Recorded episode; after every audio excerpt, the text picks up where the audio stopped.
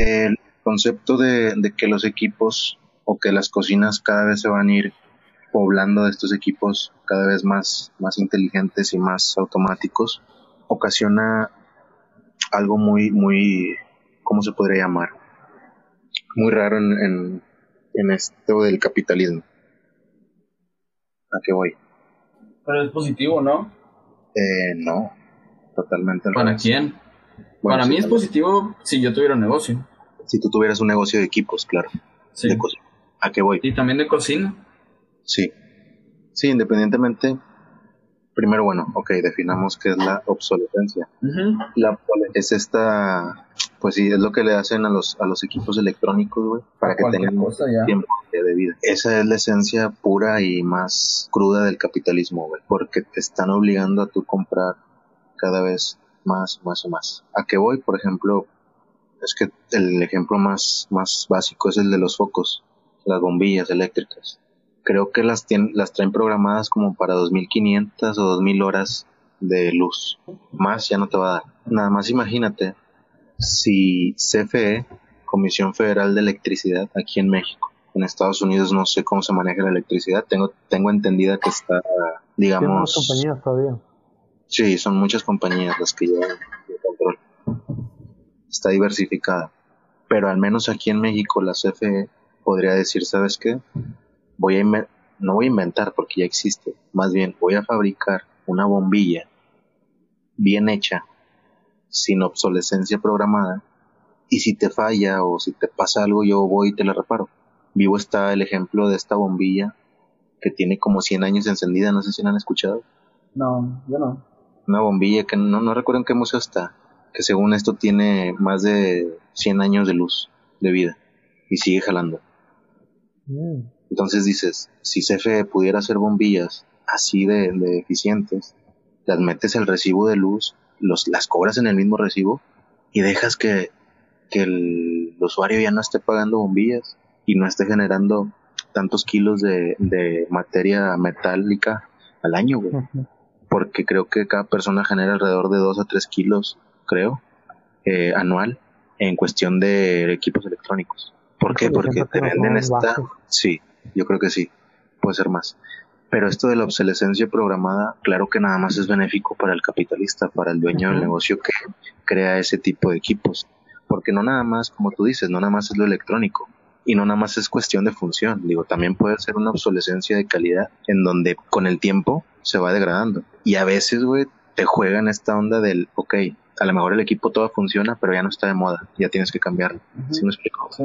Sí, sí, todo este tipo de obsolescencias las juega el- la marca o, o la empresa a su favor. Entonces, ¿hasta qué punto pueden las marcas hacer eso? ¿Y quién regula eso?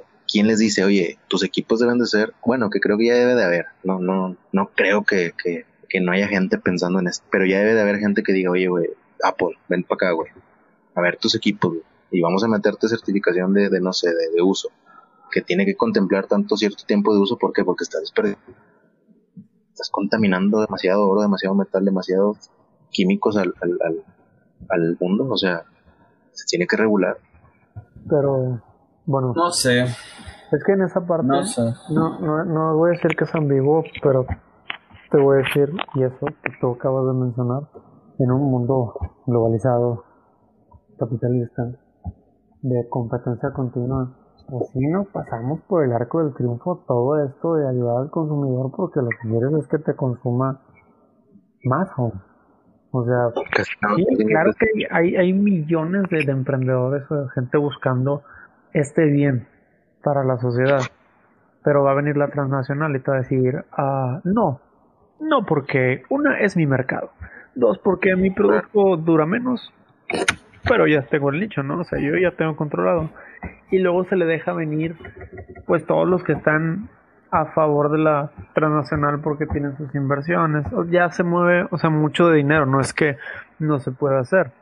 Es como la historia Exacto, de Tesla, o sea, Tesla planeaba distribuir la energía sin costo. O sea, Un genio, un genio ese cabrón. Claro, sí, era el mismísimo hermano de Jesucristo, yo creo.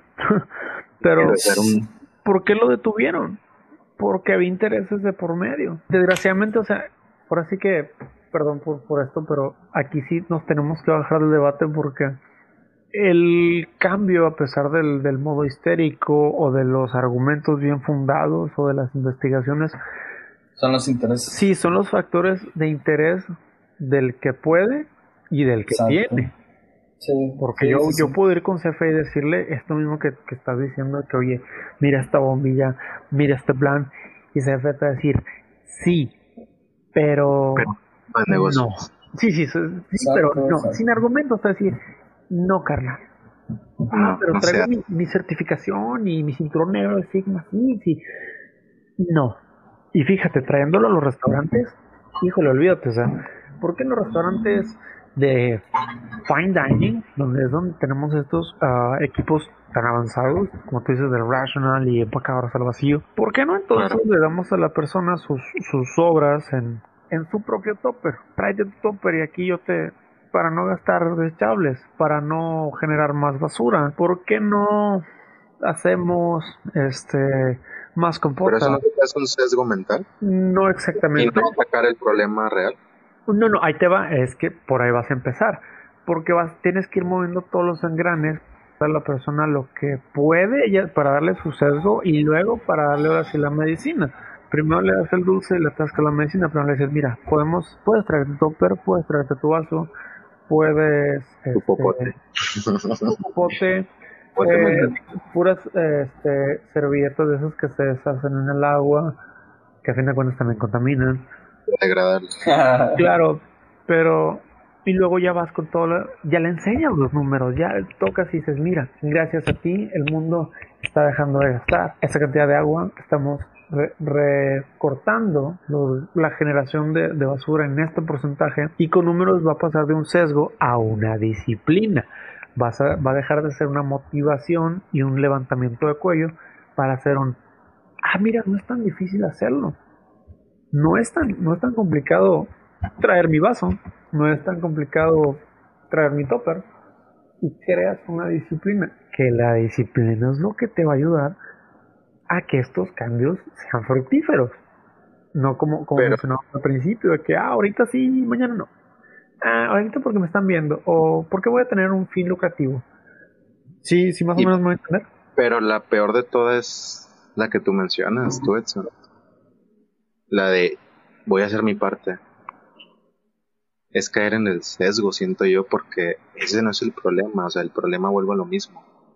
Está arriba en las empresas brutales, en las que trabajan como tú dices, que vas y les propones, y es no, porque no es mi negocio, no va a ser negocio para mí. Entonces, digo, es un tema, digo, muy amplio. Sí, sí, demasiado. Pero yo Demasiado. que la forma de atacarlo es donde nos estamos ahí equivocando. Ya aterrizándolo en, en las, en las cocinas, que yo sé que es muy, muy, muy arriba donde viene todo el problema, pero aterrizándolo a las cocinas, al área donde, donde nos estamos focalizando, es eso, o sea, y si creas una disciplina, la gente empuja. Es como todos los movimientos que hay ahorita de feministas y todo ese rollo. Porque Claro. se crea una disciplina, se crea un solo pensamiento y ese pensamiento empuja fuerte. Es también como los progresistas, que a pesar de que saben que muchas cosas están mal, pues ya tienen su disciplina de no, es que voy a hacer esto, voy a hacer esto, voy a hacer esto, y lo hacen. Y Que también está, sí, claro, y también está esta postura, bueno, no postura, es un argumento que dice un, un, un güey que estaba viendo antier, que dice, bueno, güey, igual y le aventamos dos bombas atómicas al mundo y pues no le haces nada, o sea, tal vez si dañes más humanos que mundo. Claro. Entonces, dice él, tal vez sí, sí, estamos, sí, o sea, estamos viendo el panorama desde otro punto. Sí, pero, pero y, y no, es, no es el sesgo, o sea, simplemente estás tomando tu universo. Para mí, chef, Claro. el universo es, es la cocina, entonces si yo voy a hacer un cambio yo lo voy a hacer.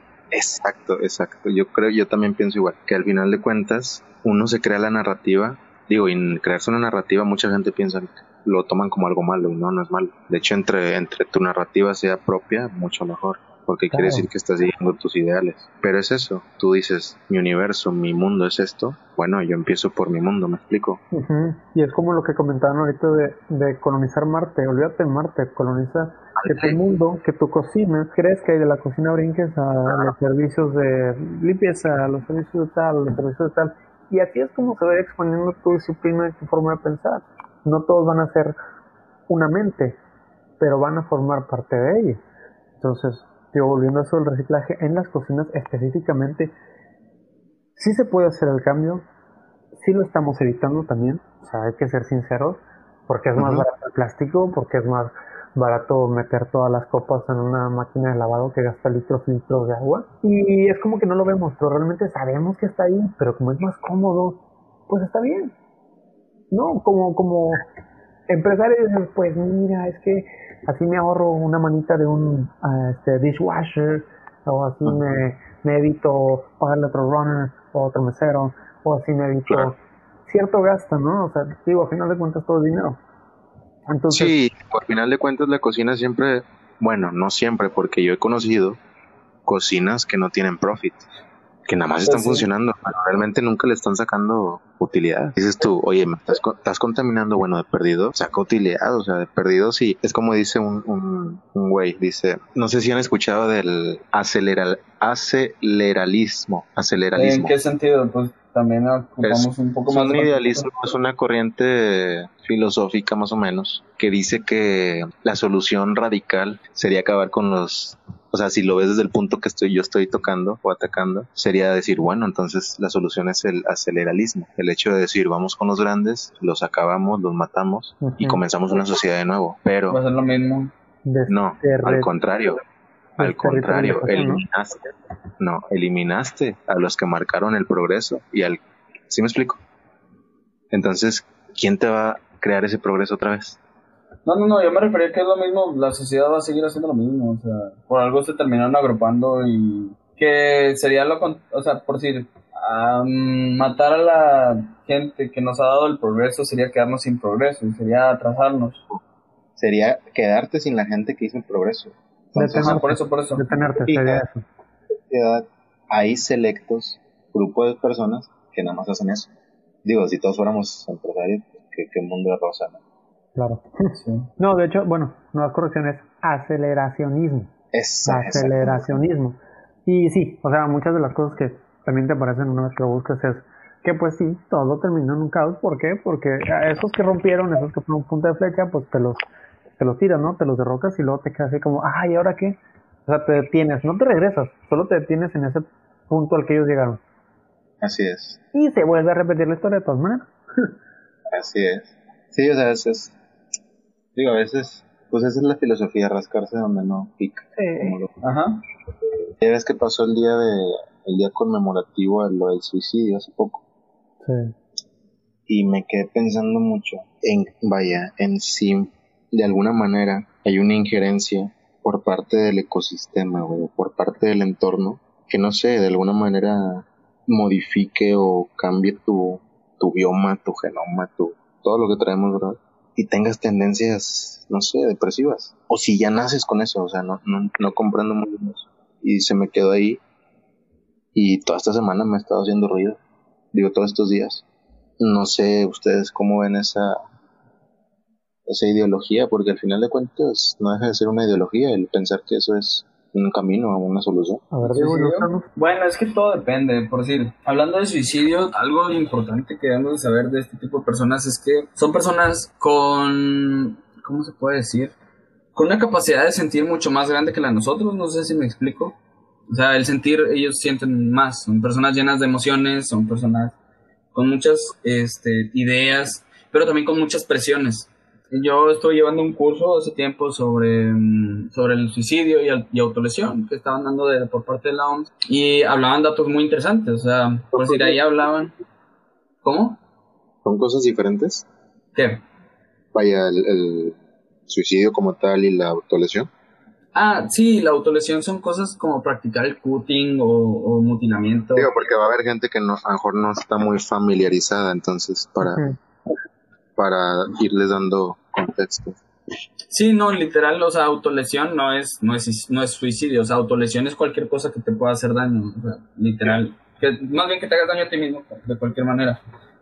Entonces, los datos que, que estaba leyendo ahí eran, este, o sea, cuando tomé el curso, fueron de que, por decir, la mayor cantidad, eh, hablando de géneros, hombre y mujer, sin meternos en otros este, temas, eh, la mayor cantidad de, de personas que se suicidan son hombres. Sí, o sea, por mucho, lejos, o sea, mm, fácil más de la mitad de la población que se suicida o que me comete suicidio son hombres. Entonces, y esto tiene mucho que ver con, con cultura, en, cierto, en cierta manera, por ciertas presiones de que los hombres, y, y no son cosas que, que esté hablando por hablar, o sea, son datos. Entonces, y también va de región a región, hay, hay muchas cosas que, que pueden ahí como tener que ver el suicidio, pero como les comentaba, si son o sea, normalmente la gente no es... No sé si vieron hace poquito, creo que mm, a lo mejor y sí, un video de un chavo con una escopeta. Hay dos videos, uno de hace tiempo y hay otro un poco más nuevo, que es un chavo de lentes, el nuevo, con barba. Y él está enfrente de la computadora y saca el celular y habla, está hablando en inglés, pero dentro que lo que dice, bueno, así van a ser las cosas, algo así, parafraseando. Así van a ser las cosas, o sea, como que enojado.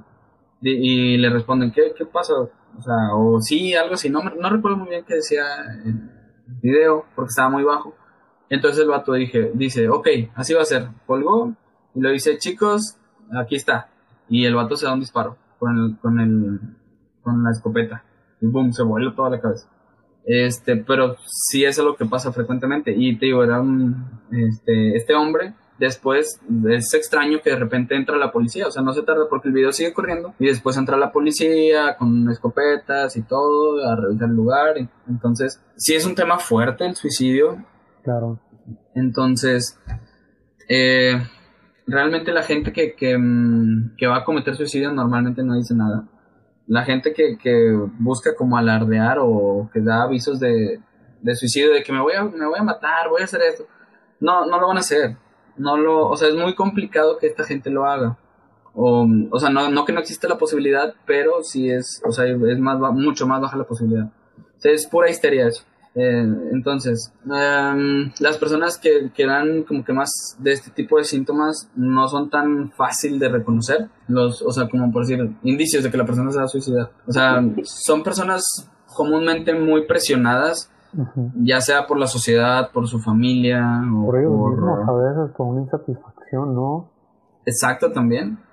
Sí, sí, sí, sí pasa mucho, o sea, al, tratar de no cubrir las expectativas este, que tiene de sí mismo o de sus papás o de la sociedad, o simplemente que también está cansada y que piensa que, porque por decir, la gente que, ah, ahí voy a tocar un pequeño tema, por decir las drogas la gente que se droga eh, generalmente busca salir de su realidad. ¿Por qué? Porque a veces tienen algunas dificultades para lidiar con la realidad. Entonces prefieren irse a otra realidad un poco más interesante para ellos o diferente de la que están. Entonces, hay gente que empieza a avanzar en este tipo de pensamientos y empieza a decir, oye, ¿y si después de la, después de la muerte hay algo más? Empiezan a pensar este tipo de cosas y así.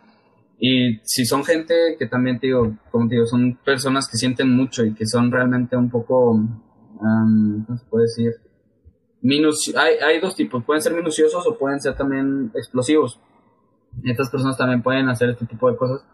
Pero, o sea, digo, ya estás hablando de otros procesos demasiado este, largos y complejos.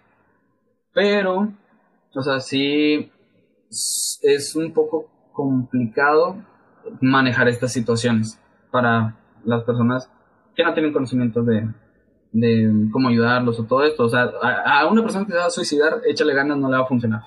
No, claro que no, o sea, es una patada. Nunca. Una patada de aguacates de plano, o sea.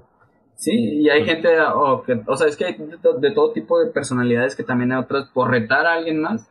Se hacen el valiente y no, sabes que no, no va a pasar nada. Eso también, hay algo que nosotros tenemos que se llama pulsión de vida y pulsión de muerte. Sí, no sé si lo han escuchado alguna vez. Entonces, la, pulsión de, la pulsión de vida, eh, hay, hay, algo que se llama pulsión de vida y pulsión de muerte. ¿sí? Son términos psicológicos. Entonces, lo, la pulsión de vida, pues es la normal, la que te ayuda a hacer las cosas diariamente, a ir al trabajo, a estar con tu familia, etcétera, Y la pulsión de, eh, no la motivación, sino el mecanismo que te hace moverte. No es porque no te motiva, no es algo como que tan racional, ¿sabes? Entonces, eh, y el y la y el otro concepto se me fue la palabra. Pulsión de muerte. Y la pulsión de muerte, exacto, y la pulsión de muerte es aquella en la cual te arriesgas para cualquier cosa. Por decir, no sé, las peleas, es una, te arriesgas, es una pulsión de muerte. O sea, el meterte a pelear o cosas así, no sé, lamentarte de paracaídas, el manejar rápido, este tipo de cosas. Oye, oye, de mí no van a estar hablando. Son pulsiones de muerte, no es que no que estén mal. Todas las Pero ¿qué es lo que tenemos. te inclina hacia una y qué es lo que te inclina hacia la otra? Buena pregunta. Eh, todo eso depende mucho de todas tus experiencias y de a cuál le estés dando más, como que también, ¿cómo se puede decir? Como alimentando más. Hay personas que se van al extremo de que no, yo siempre quiero, no sé si han escuchado a alguien, no, yo siempre estoy buscando, eh, ¿cómo se llama?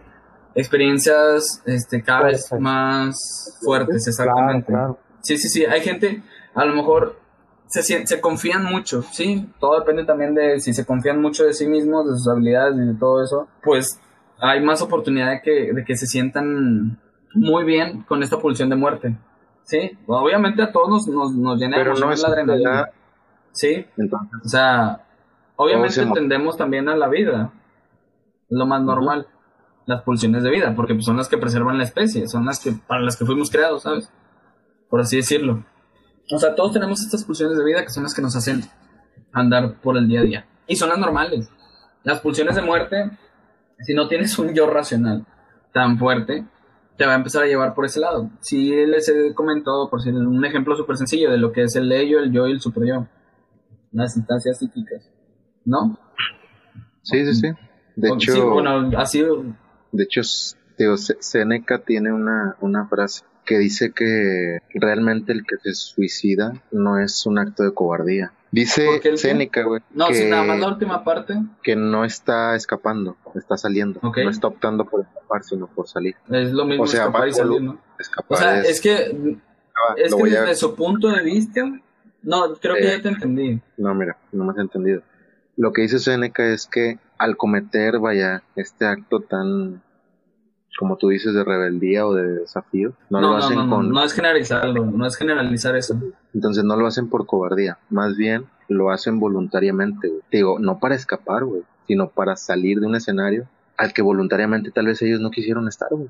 ¿Sí me explico no? Claro, no, se entiende, o sea, sí, sí te entiendo. El punto es, obviamente es un punto de vista eh, particular, no general, porque no conocí en ese momento todas las situaciones que podría vivir cualquier persona para poder decir que todos lo hacen por, lo mismo, por la misma situación. Eh, pero sí hablamos de escapar de una realidad, básicamente. Eh, igual que las drogas, o sea, oye, pues yo no quiero estar viviendo esto, o algunos que dicen, ah, es que lo quiero experimentar de otra manera, pues eso básicamente es salir de tu realidad. So, um, realmente este tema sí es, a mí en lo personal sí es un tema fuerte, porque sí he conocido Sí. gente, gente que se suicida, um, real, pero que- por otras cosas, pero hay, eh, o sea, creo que todos conocemos a alguien, no sé si alguien Sí, tenga a alguien o algo La que decir. O tiene. Ajá. Y es complicado. Y es Yo, complicado, bueno, la verdad. Yo para complementar un poquito, pienso que va más allá. O sea, Más allá que que. va más allá, va más allá de un punto de comprensión psicológica, psiquiátrica, médica, filosófica, o sea, va más allá. Siento que ahorita el ser humano no, no tiene la capacidad de entender ese tipo de comportamiento. Te voy a ser sincero, para tú poder estudiar un suceso, tienes que tener datos, siempre. O sea, no puedes hacer teoría sin datos. Método científico es observo, tomo datos, pongo posturas, Sí, sí, sí. propongo, ¿sí? Ajá, método científico. Entonces, al tomar tu datos, tienes una concepción de, de, control más o menos, o de, o de, sí, de prospección. Bien dice el dicho, creo que es un dicho que se basa en las cinco S de que no puedes controlar lo que no conoces. Entonces, basando en esa premisa, ¿qué tanto, hablando cuantitativamente, qué tantos suicidios están registrados? Porque la última vez que leí había alrededor de 800 mil al año. Ujú. 800 mil muertes al año por suicidio. Pero a ti se te hace, tú como psicólogo, se te hace correcto basar diagnósticos, proponer diagnósticos en base a, a una segmentación muy, muy desconocida. ¿A qué voy? A que hay muchas variables. Son 800 mil muertos confirmados por la forense que fueron suicidios. Pero a eso no le estás contando los intentos. Hay gente que lo intentó y no lo logró. Sí. Y por ende eso ya es una prospección de que lo va a hacer. Nada más que un día va a encontrar la manera. Claro. ¿A qué voy? Agrégale otra variable. Hay gente que por, por cuidar la imagen, por cuidar a lo mejor las posturas religiosas de la gente, por cuidar el estatus de una familia, no lo reportan como suicidio. Entonces, ¿hasta qué punto tenemos datos, datos, como dijo Edson, verídicos, los números no mienten? Pero pues son los datos que tenemos, si no, ¿en qué nos basaríamos? ¿Estimaciones? sí, digo, si lo vemos con un punto optimista, pues son los datos que tenemos y no hay más, pues vamos a trabajar con ellos. Pero pues son los que, o sea, son los concretos, son los datos concretos que tenemos. Yo creo que solo hay que visualizarnos como, o sea, como humanos, hay que meterle una urgencia, sean todos los que hay, sabemos que hay más, lo más importante es entender que lo que vemos, ahora sí hay que darle una realidad aumentada, lo que ves, agrégale un poco más, si no es que un demasiado más. Y no es por llamarlo negativismo, pero nuestro realismo sí va a pegar en el negativismo de la manera de... Ah, me está diciendo que hay 800 mil, ¿no? Al año. Sí, 800 mil muertos al año. Entonces yo te voy a decir, ahí el doble, ándale, por eso, yo te voy a decir negativamente que el doble. O sea, que hay gente que no lo reporta los intentos para cuidar la imagen de alguien que la familia dice, no, pues yo no reporto por cuidar esa imagen. claro. Muchos casos que no, no, que están, como vuelvo a lo mismo, riesgos mentales, están dejando ahí para poder, digamos, de alguna manera sentir que estás viendo el problema, pero... Es, es algo muy grave, digo. hay personas que lidian con bueno, digo, todos tenemos situaciones difíciles. Este, hay gente que la pasa peor de alguna manera u otra. Yo no lo justifico, yo no lo apoyo, este, pero tampoco es como, o sea, no estoy en ninguna de las dos partes, digo. Pero tampoco lo satanizas o lo... Sí, no, o sea, he pasado por situaciones en las que he llegado a pensar cosas así, ¿no?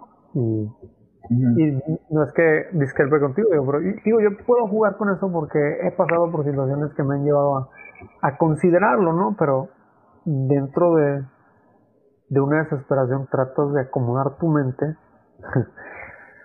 sí, es un tema muy duro para mí, este, pero trato de ver, uh, no la obediente, no la motivación, te vuelvo a esto de ser realista y decir, a ver, como una y lo voy a ver con una empresa y todo lo voy a ver con números porque voy a decir, ok, digamos que yo soy la inversión de mis padres, ¿no? Mis padres este, son una inversión muy grande en mí. Definitivamente, E imagínate echar todo por la borda por una, por cinco minutos que la pasaste mal, o por un instante en el que creíste haber estado solo en un mundo con más de 7 mil millones de personas, principalmente a tus familiares, ¿no? A tu papá y a tu mamá. Este, y luego, en este momento ya tengo un hijo, entonces digo, menos, o sea, muchísimo menos voy a cometer una estupidez como esa, ¿no? Pero hay mucha gente, y te lo voy hablando desde el punto de vista de cocina. Híjole, estamos en un mundo donde vive lleno de presión y de depresión, donde el sueldo de un cocinero es miserable, donde la calidad de vida es deplorable y no te queda de otra porque algunos lo hacen por necesidad, otros pues amamos el oficio, pero vemos tanta carencia, vemos, te voy a platicar de los últimos trabajos en los que estuve, y yo, ah, pues mi esposa acaba de tener al bebé, y no siempre se muestra, digo, yo sé que nada, la gente no va a andar atrás de ti, cómo estás, cómo te sientes. Claro. Y yo sí lucho por eso, porque digo, dude, estás trabajando con humanos, maldita sea, o sea, no siempre van a estar bien. y un día lo ves y es tu trabajador y dices, Dios mío, o, vida, o destino, ¿qué está pasando con esta persona? Y te preocupas por ella, créeme. Esos cinco minutos que te tomes, y yo me acuerdo mucho de, esta persona, y voy a mencionar su nombre, es el de Israel. Recuerdo que un día estaba en un breakdown súper duro, estaba llegando a la casa, estaba enfermo, me sentía mal, era un 24, bueno, épocas de, de diciembre, me lo había pasado trabajando un chorro, el sueldo me había salido, no me pagaban ahora, me quedara los tiempos que me quedaba un sueldo miserable, regular, y le decía es que no veo mi familia, mi costa sola, tengo problemas financieros, no me sale, este, también estoy fallando a mis papás con esto, el otro, y llegas a un breakdown donde te recuerdo que llegué llorando y le hablé al chef y le, le hablé porque le tenía la confianza, te es una persona que sí se preocupaba por, por ti, y yo le decía, oye, es que sabes que no puedo, no puedo porque no me alcanza, no puedo porque yo te doy 12 horas y tú no me regresas lo que debe ser. Yo sé que es la empresa, pero Yo no me sale, tengo problemas aquí y allá y, y, llegué llorando a la casa. Y él me dijo, a ver, tranquilo, respira, vamos a hacer esto, piensa en esto, vamos a considerar. Y me dijo, si realmente no puedes ir mañana, no vayas. También cuídate tú. Y es muy extraño escuchar esto porque, digo, yo sé que es un tabú hablar de drogas y depresión y todo esto, pero en la cocina lo hay. O sea, en la cocina hay... Sí, de 15 trabajadores, 12 son drogadictos, adictos, este, sujetos al alcohol, sujetos a todo, pues sí, eh, adictivos. Sí, sí, sí, son sustancias, lo que quieras, pero ah. lo son. Y, y los ves llegar como zombies idiotizados. Incluso una vez a mí me ofendió que me, que me compararan con los trabajadores porque me decían, es que cómo te cansas, mira, tu compañero de trabajo, él no se cansa, está aquí 14 horas. Le digo, sí, pero este no tiene familia, o sea, no le importa lo que pase con él, su sueldo se lo gasta en, tú sabes en lo que se lo gasta. Digo, y yo tengo una familia y a pesar de que yo te doy el 100, a mí no me regresa nada. Este, pero así es, y a ellos no les importa, si mientras se meta su mugrero y a mí me jale, no pasa nada, es desechable, camarada. Y siento que descuidamos mucho esa parte, esa parte humana, esa parte de a final de cuentas, si somos guerreros, si no la partimos, nos quemamos y sangramos y no nos detenemos, pero tienes que pensar que estás destruyendo una vida. Claro. Y es, es preocupante, digo, después de ahora sí de esto del reciclaje y todo, ¿De qué te sirve tanto reciclaje si lo estás empleando de manera negativa, ¿no? Porque estás reciclando a tus trabajadores de la peor manera. Oye, y, y tan bonita, güey, que es la sensación de estar en una cocina, vaya, que trabaja bien. Digo, porque yo sé que son, a lo mejor nosotros tenemos más inclinación a las cocinas que Diego, digo, pues es un hecho, pero me gusta hacer esa analogía. No sé si has visto esta película de The Wolf of Wall Street de, de Caprio. Ya ves la escena donde entra la toma así como... Sí, o sea, entra el, lente óptico atrás de, de, de DiCaprio y se ve alrededor cómo está todo el descontrol, toda la entropía, todo el caos en las oficinas donde descuelgan, cuelgan teléfonos, marcan.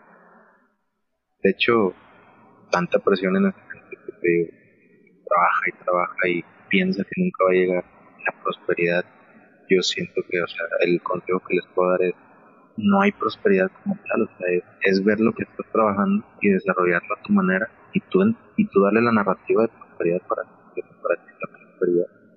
Porque si estás buscando el peso en lo que haces, el peso me refiero al cash, al money, dinero, a la si eso es lo que te mueve, probablemente cuando estés en un lugar, como dice mucho estrés, donde la gente no te toma en cuenta, donde eres un número más, va a seguir pasando, o sea, va a seguir gente va a seguir gente sin disfrutar lo que hace. Entonces, es eso, es, pues también entra un poquito la frase, que ahorita ya me acordé de quién es, es de Freud, de hecho, como Freud, la de hay que, el hombre sensato, el hombre responsable es el que cambia los, placeres inmediatos por los, los de largo plazo. También hay que ver el, el suicidio, te digo, desde dos puntos, porque también me imagino que hay uno que es patológico, digo, pues la gente que ya trae su psique perturbada, que ya no, digo, ya ocupas más, ya ocupas más a lo mejor. Y también está la, la, el suicidio del lado filosófico, por así decirlo. El que lo hace consciente, el que no lo hace, como te digo, para, para escapar, sino para salir, pero de alguna manera no creo que sea un camino, digo, que te deje, sí, o sea, una solución. No, no, se vuelve más un problema lo que deja, o sea, la, reacción de tu acción es lo más importante, porque podemos verlo como la salida filosófica, pero al final de cuentas tu filosofía se termina cuando le pegas a alguien más, ¿no?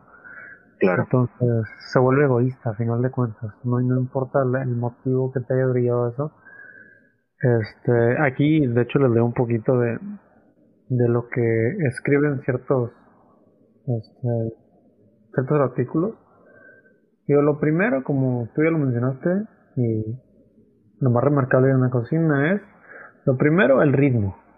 ¿No? O sea, la, trabajan a un ritmo, trabajamos a un ritmo, pues híjole, ahora sí como médicos, ¿no?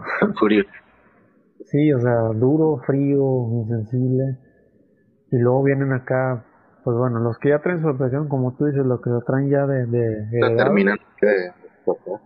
entonces, vienen los que ya están medicándose para trabajar y por medicación no hablo que tomen paracetamol, sino que se avientan tantas líneas que si estornudan sacan gisel. Claro. Este, hay factores como el bullying, hay factores como del alcohol, de los cuadros de ansiedad y depresión, que si bien no se tienen ahí dentro, se intensifican si es que ya los traen. Humillaciones, intimidaciones, acosos, cosas que también no deberían estar en un lugar de trabajo, ¿no? El corporativismo del sector, o sea, todo esto que dices, oye, es que de arriba me están empujando a mí, pues yo te tengo que empujar a ti, y, así se van, ¿no? O sea, el, el perro le pega al gato, el gato le pega al ratón, y es un abuso constante, primero por ganancias, ¿no? Y luego por eficacia y eficiencia, o sea, yo recuerdo mucho este, este, ejemplo. Dime, dime.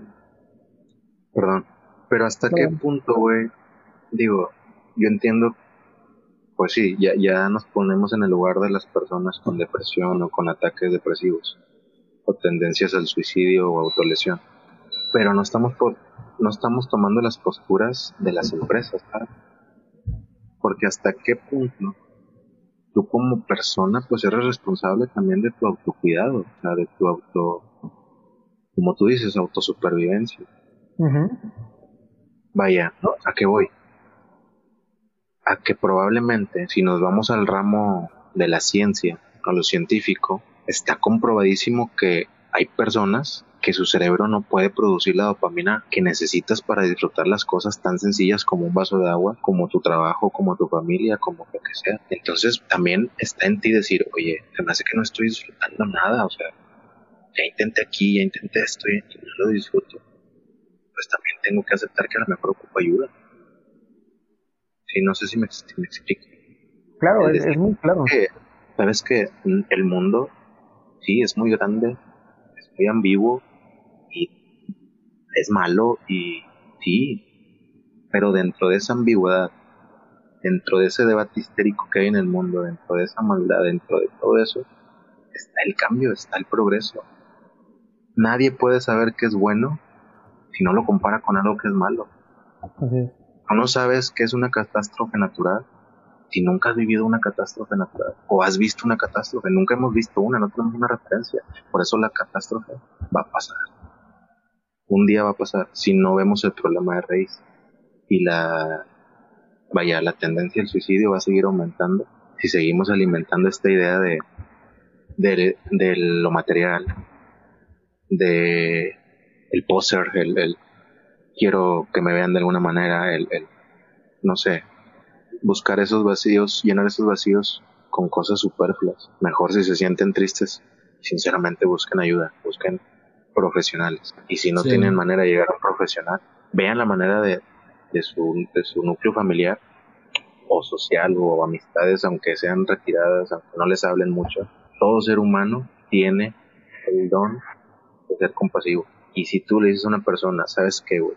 Necesito ayuda de verdad, me siento mal, ten por seguro que de 10 personas que les mandes un mensaje, o de dos, una, una te va a decir, ¿sabes qué? Sí, vente, vamos para allá, vamos para acá, y vas a empezar a, sabes que a lo mejor sí, a lo mejor sí ocupo tomar pues una pastillita, o sea, a lo mejor sí ocupo subir mi dopamina, mi esto, mi esto, y estabilizarme a lo mejor mi, mi bioma, mi genoma, porque a lo mejor nací, no sé, en una parte donde me afectó hasta la alimentación, o sea, todo eso afecta. Digo, es que hay muchos puntos donde, donde, de donde tirar la flecha, la verdad. Sí, hay que recordar y, y pues a la gente que nos escucha, si conoces a alguien, si ves a alguien, yo sé que a veces es invisible. Nosotros estamos ahí para los que ocupen hablar un día con alguien. Déjenos un mensaje, a lo mejor. Si un día son muchos, pues a lo mejor sí nos va a costar trabajo leerlos todos. Pero le vamos a dar, no pasa nada. Sí, sepan que ahí estamos y vamos a estar. Sí, no, tío, yo, yo sé que esto es invisible, es muy peligroso, es como el gas que de repente truena, ¿no? Nada más. Sí. Pero si tú conoces a alguien, si sabes de alguien, si tú eres ese alguien, no, no te voy a decir que todo va a estar bien, no, las cosas a veces no van a estar bien. Claro, y no te va a vender un optimismo, como te dije, que te va a llevar a más dudas existenciales. Es, Sí, necesitas Claro. ayuda. Estamos. Pero habemos, sí, habemos gente dispuesta, como tú ya mencionaste, y les voy a pasar un poquito. Yo sé que no todos somos asiduos a los idiomas, pero para aquellos que nos escuchan en Estados Unidos, en, en- en otras partes del mundo, aquellos que sa- saben inglés, hay una página que se llama Chefs with Issues. Entonces ellos son un blog o una página ya propiamente que, que tienen pues testimonios de gente que lo logró, que salió de ahí. Tienen- Igual y al rato, perdón, al rato igual me, me pasas la liga Sí, y, y igual y la publico ahí junto con el, el episodio para que también la gente vea los datos de dónde agarramos, ¿verdad? También. Sí, claro que hay, que hay, que hay gente que te ayuda. O sea, si, si tú eres religioso, asiste a una iglesia o tú mismo intercedes y te vas más por la meditación, tú meditas. Si eres más de naturaleza, salte y respira. Siempre hay una manera de, de, de Claro. desfogar todo eso. Al igual y no siempre es una persona. Y te platico esto, cuando en años pasados, cuando yo estuve en Arizona, perdóname, en Austin, yo sufrí la, la pérdida de, de mi abuelo. Y yo estaba ya solo. Y muchas cosas se me acumularon. Y, y te lo prometo que solo dos compañeros estuvieron ahí. Y yo estaba en una en una cornisa, en un acantilado. Y recuerdo que ellos solo me dijeron, no te vamos a preguntar nada, no vamos a hacer nada, solo haz lo que tengas que hacer, llora lo que tengas que llorar. Y recuerdo haber estado ahí por, no te miento, unas tres, tres horas y media aproximadamente vi cómo caía el sol y miraba hacia abajo y veía pues todo, ¿no? Y te digo, son, son panoramas que nos tocan.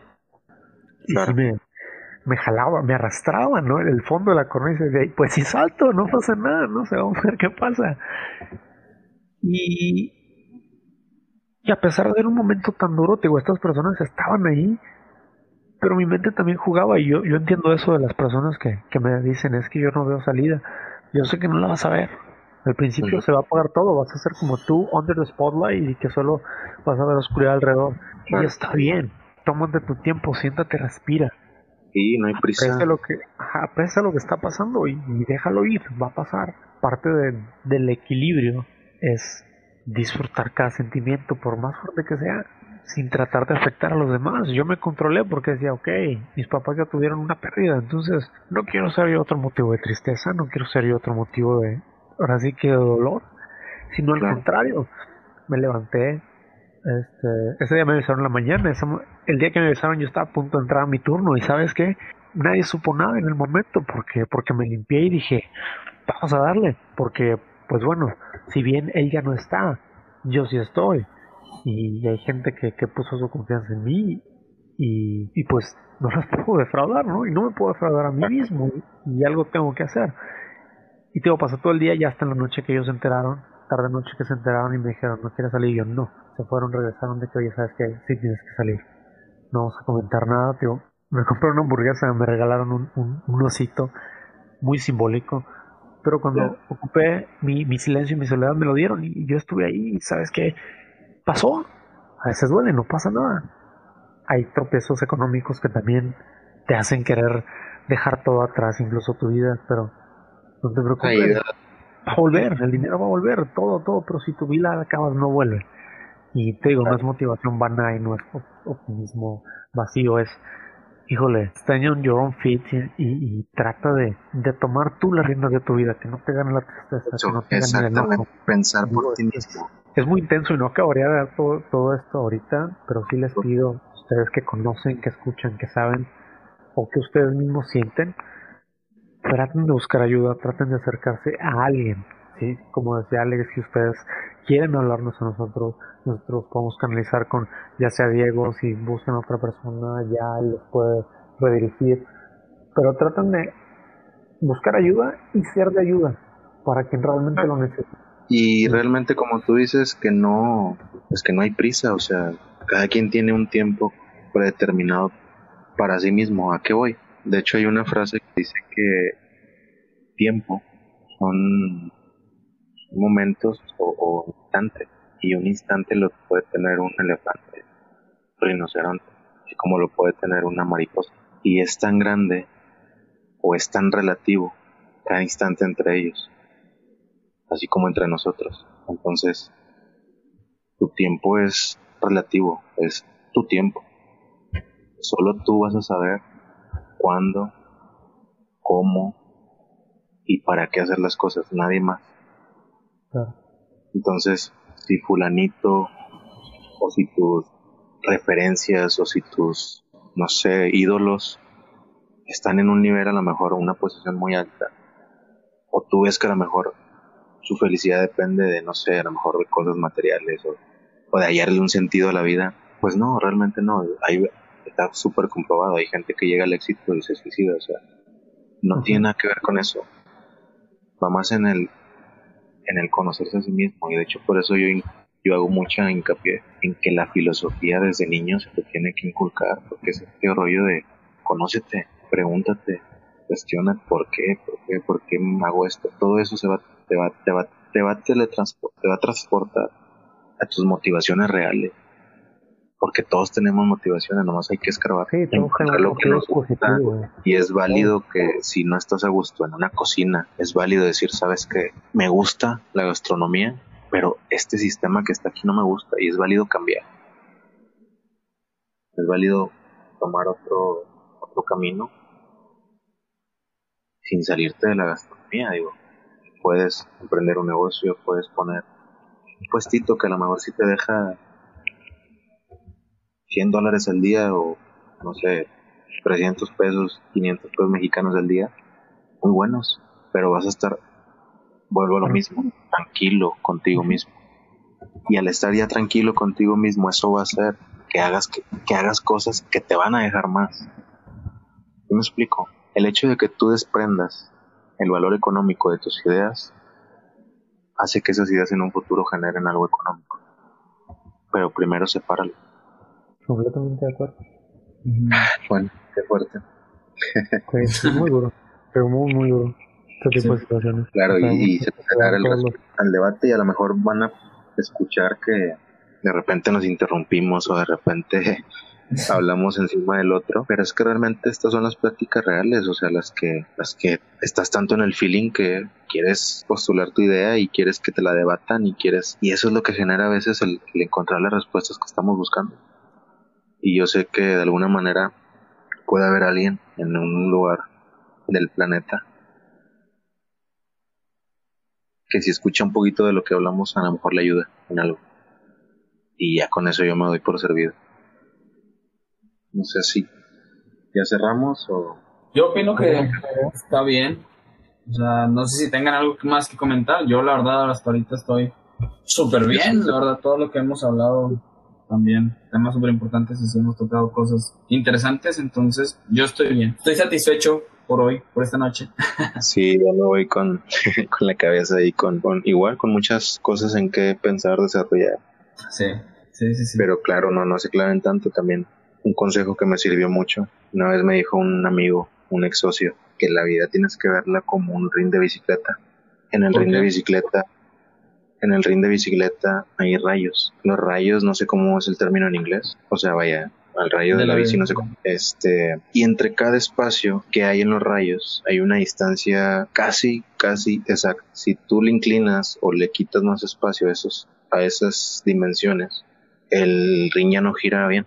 Entonces, en tu vida, estos rines o estos espacios, pues es tu casa, tu familia, eh, tu novia, novio, lo que tengas, amigos, trabajo, escuela, esposa, hijos, todo. Todos son esos rayitos de bicicleta. Entonces dicen que cuando, ok, dicen que cuando tú estás en el trabajo y estás pensando en los problemas que tienes con tu esposa, o estás pensando en los problemas que tienes con tus amigos, o estás pensando en ese tipo de cosas, pues el ring ya no gira, ya desbalanceaste tu vida. Entonces, dedíquenle el tiempo que es, nada más, el que es a los problemas que son. Si te fuiste a la cama con un problema que tú sabes que tiene solución de alguna manera, olvídate, duérmete y mañana vas a ver cómo lo haces. Y si sabes, como está muy trillado la frase, si sabes que ya valió madre y no tienes solución, no vas a ganar nada arrancándote los pelos y quedándote viendo el techo con los ojos pelones. Mejor en lugar de eso, agárrate una libreta, ponte a escribir, ponte a hacer arte, ponte a escuchar una música que te guste, ponte a hacer manualidades, ponte a hacer lo que sea. Eso te ayuda bastante. Digo porque a mí en su, momento me ayudó. No, de hecho sí, sí había escuchado esa frase, creo que sintetizándola es, si tienes solución, no te preocupes, se va a solucionar. Y si no la tienes, no te preocupes. Así es. que y después ve- vemos lo que hacemos, ¿no? Este, yo creo antes de cerrar, eh, por mi parte, les voy a recomendar una, una cancioncita entre comillas nueva, que se llama La Marcha de los Tristes, es de Longshot, es un chavo acá de, de ¿dónde es? De Cancún o de Acapulco, no me acuerdo, está muy La buena, marcha, de- la marcha de los de los tristes. Entonces, tiene un poquito de connotación hacia este tema y es interesante. Y la segunda o tercera depresión más grande de mi vida. Estos dos rolitos están muy interesantes para, no para que la tomen por el lado no a deprimir más, sino al contrario, Claro. entiendan el contexto Ajá. en el que está escrita esa canción. Sí. De hecho, hay artistas, no sé si sabías, pero hay artistas que se autosabotean. Ah, claro. Para este dolor y crear arte, güey. Hay gente que se autosabotea porque vuelve a lo mismo, que es lo que genera cosas, que cambian cosas, el debate histérico, el caos. Todos guardamos un caos. De hecho, hay una frase que dice de Nietzsche, de Friedrich Nietzsche. Él dice, tenemos que guardar el caos aún dentro de para darle luz a la estrella danzarina. Pero todo eso viene del caos, de, de la ambigüedad, del dolor, de la incertidumbre. Entonces, pues no, tampoco no se sientan cómodos con lo que están haciendo, pero tampoco se obsesionen con el futuro. Yo creo que esa es la... Hace mucho daño, se los digo por experiencia. Sí, sí, sí. Sí, la ansiedad es un problema grave. Pero aprovechen a su gente y, y ya, porque todo lo demás es pasajero. Bueno, todos somos pasajeros. Ah, sí, pero no se adelanten, por favor. Claro. Exacto. Bueno, pues no sé si quieran agregar algo más. Correcto, tenemos demasiado que pensar. Después de esta plática, realmente algo, sí estuvo profundo. re- Estuve, estuve escuchando comentarios demasiado personales, experiencias y todo esto. Y, y a mí, sí, sí me movió, sí me ayudó, sí me hizo este, empezar a tomar otras perspectivas del tema. Este, ya no un poco más como profesionales, sino un poco más eh, humanas. No sé si me explico. Claro. Entonces estuvo súper, súper cool. La verdad, les agradezco bastante el tiempo que, que estuvieron aquí. Hoy, no sé si dan cuenta, me tocó ser el, el presentador o la persona que estaba aquí abriendo, abriendo el tema. Que para igual- todos. Que Ajá. igual si, si llegamos a sacar parte 2 de este tema o de este episodio, igual le puedes seguir costeando, digo, porque ahora casi no tuviste- nos, nos aganda- agandallamos el tiempo, Edson y yo. Sí. No se preocupe, pues aquí el punto es hablar. Yo- Y a mí me gusta escucharlos también. Claro, Entonces- igual, igual. Me, me gusta también estar escuchando el podcast en vivo. ¿Entiendes? Sí, y a fin de cuentas, pues también estamos am- enfocando mucho ahorita en lo del tema de las cocinas y todo esto, y en eso obviamente pues, ustedes tienen más expertise que yo. Es- Es lo chido, ¿verdad? Que empezamos, me encanta cómo empezamos con conceptos y luego los aterrizamos a ideas filosóficas y luego las transportamos a problemas sociales y lo está muy bien. Yo creo que sí, esa es el, la finalidad de esto. Definitivamente. Que la gente no se ponga en ninguna postura, sino al contrario, cuestionen toda postura que les propongan y ustedes ármense la suya. Ármense su narrativa, película y sean felices. Sí, Por favor. Bueno, yo sé que es muy fácil, pero al final la felicidad. La, practiquen. fel- la felicidad, exacto, es practicarla, no se encuentra porque nunca la vas a encontrar, no se busca, se vive. sí, es cierto. Sí, sí, sí. Es una manera de vivir, no es un fin. Exacto, no es el fin, exacto, es el camino. Exactamente. Como te dije la otra vez, ¿no, Diego, que ya andando los... ¿Cómo era? Ya andando la... Ah, ya, anda- ya andando la carreta, los aguacates se acomodan. Bueno, sí, está bueno, me gustó. Nunca lo había escuchado. Y entonces si quieren hacer algo, lo que sea, empiecen y ya. Y si quieren ayuda, pues háblenos. Pues sí, No hay problema.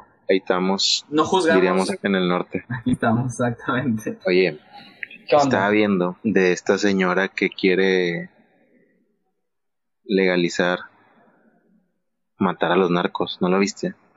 No, no lo he visto.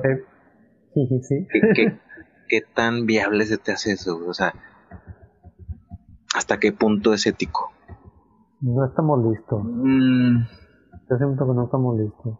Lo Eh. necesitamos, pero no estamos listos. tenemos Somos leyes, pero cada quien tiene las diferentes prioridades, ¿sabes? Unos prefieren la vida, ¿Cómo? otros prefieren el bienestar social, entonces... Episodio, hablar de eso, güey, de qué leyes pueden, o sea, no sé, qué ley cambiarías tú o qué ley, sí, o sea, podemos hablar de eso. Sí, Que nos dejen sus comentarios. claro, claro que sí. Sí, sí, sí, jalo. Bueno, entonces nos vemos el siguiente episodio con un poquito del tema que ya ahorita dijimos y a ver con qué se complementa ahí al momento. Exacto, ya está. Bueno, pues Un gusto, nos despedimos en esta ocasión. Un gusto haber platicado otra vez con ustedes. Eh, compartir ideas y todo eso está cool porque cada vez aprenden más cosas. Sí, y más perspectivas. Sí, sí, sí. Bueno, me despido, ya voy a descansar. Ahí nos vemos mañana. Ya está. Descansen. Buenas Nos vemos. noches. Bye. Bye. Bye.